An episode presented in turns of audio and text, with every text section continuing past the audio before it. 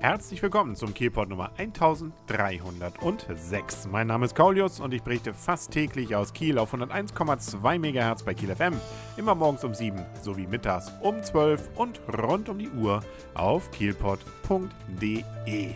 Am vergangenen Wochenende war es vielleicht für den ein oder anderen Kieler das letzte Mal in seinem ganzen, ganzen Leben, dass er nochmal hinten äh, beim Bus einsteigen konnte. Nämlich seit Montag nun ist ja die neue Regelung in Kraft bitte nur noch vorne einsteigen und zwar rund um die Uhr. Bisher war das ja immer nur erst ab 20 Uhr. Nein, jetzt ist es auch morgens um 6, mittags um 12, äh, ja und eben rund um die Uhr.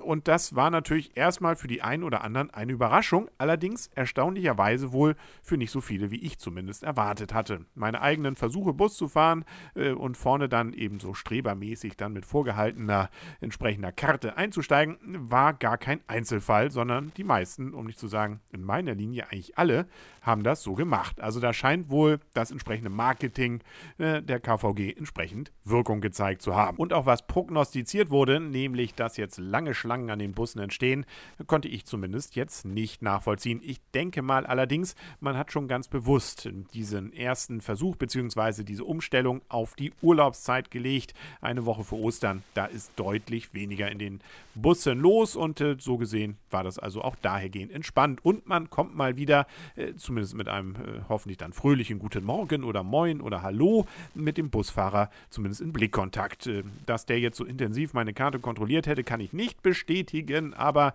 er hat gelächelt, äh, meistens zumindest. In anderen Städten soll das Ganze ja auch gut funktionieren und es gilt ja nicht überall. In Krisenzeiten hätte ich beinahe gesagt, darf man ja dann doch wieder hinten einsteigen und das bedeutet einmal rund um die Uni rum an den Haltestellen. Da wird es in der Regel wohl so sein, dass hinten auch mal aufgemacht wird und auch während der Kieler Woche.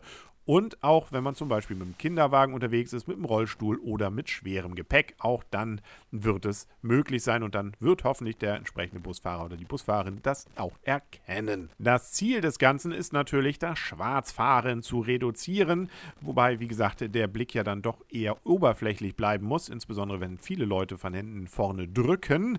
Deswegen gibt es weiterhin auch die Kontrolleure. Also die werden nicht entlassen, nicht abgeschafft, 30 davon sollen es wohl sein und die sind weiterhin unterwegs, um dann das Feintuning bzw. die genaue Kontrolle vorzunehmen. Ja, sind wir mal gespannt, wie das Ganze hier in Kiel dann angeht und wie sich es dann einpendelt, auch nach der Urlaubszeit und insbesondere, ob dann tatsächlich auch entsprechend weniger Schwarzfahrer unterwegs sind, also mehr Geld eingenommen wird. Dadurch äh, vermute ich dann, wenn dann überhaupt, wohl nur die nächste Preiserhöhung rausgezögert wird, äh, dass es günstiger wird, da bin ich doch mal skeptisch. Wobei der Montag äh, aus Sicht des öffentlichen Nahverkehrs in Kiel sowieso ein spannender Tag war. Nicht nur eben wegen dieser Neuerung, sondern auch, äh, weil eigentlich jetzt ja und auch natürlich in der Praxis der neue Fahrplan wieder in Kraft getreten ist mit der Förderschifffahrt.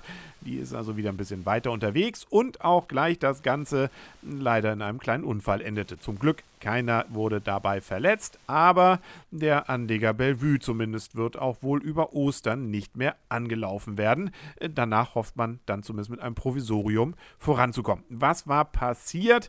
Die Laboe, also das Förderschiff, war unterwegs und gegen 17.30 Uhr wollte man eben gerne Bellevue anlaufen. Ähm, blöderweise hat man dann allerdings wohl dort die entsprechende Anlegestelle verpasst und ist voll in die Treppe reingerauscht.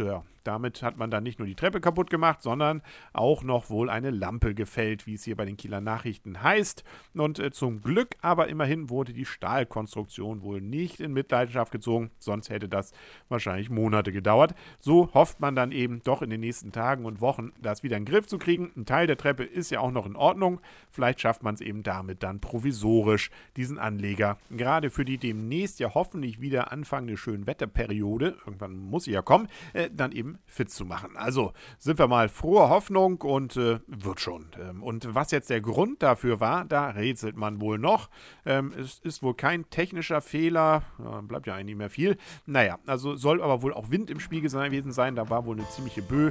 Also da wird man vielleicht dann ja auch noch ein bisschen was von hören. Ja, und hören können Sie den Kielpot übrigens auch morgen wieder.